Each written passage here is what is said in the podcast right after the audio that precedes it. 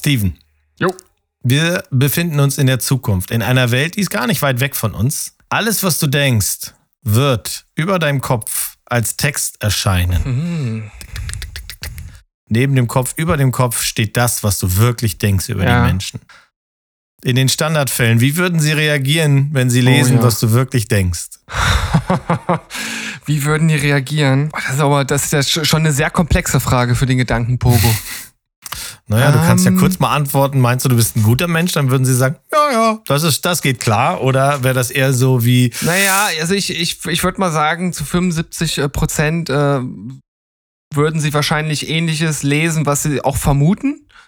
Ähm, aber ich denke, manchmal denkt man halt über bestimmte Personen Dinge, die man nicht Mhm. ausspricht. Äh, da würden sie wahrscheinlich schon denken, okay, äh, dann äh, drehe ich mich jetzt mal um und äh, begegne ihm nie wieder, weil äh, wir haben keine gemeinsame Basis. Ich glaube, f- f- oh, ich drück's jetzt mal ein bisschen euphemistisch aus. Ich vermute aber auch viel schlimmer dürfte es eigentlich nicht sein bei mir. Hoffe ich mal. ich glaube, du bist doch ein netter Typ. Oh, ich danke dir. Ja, bitte.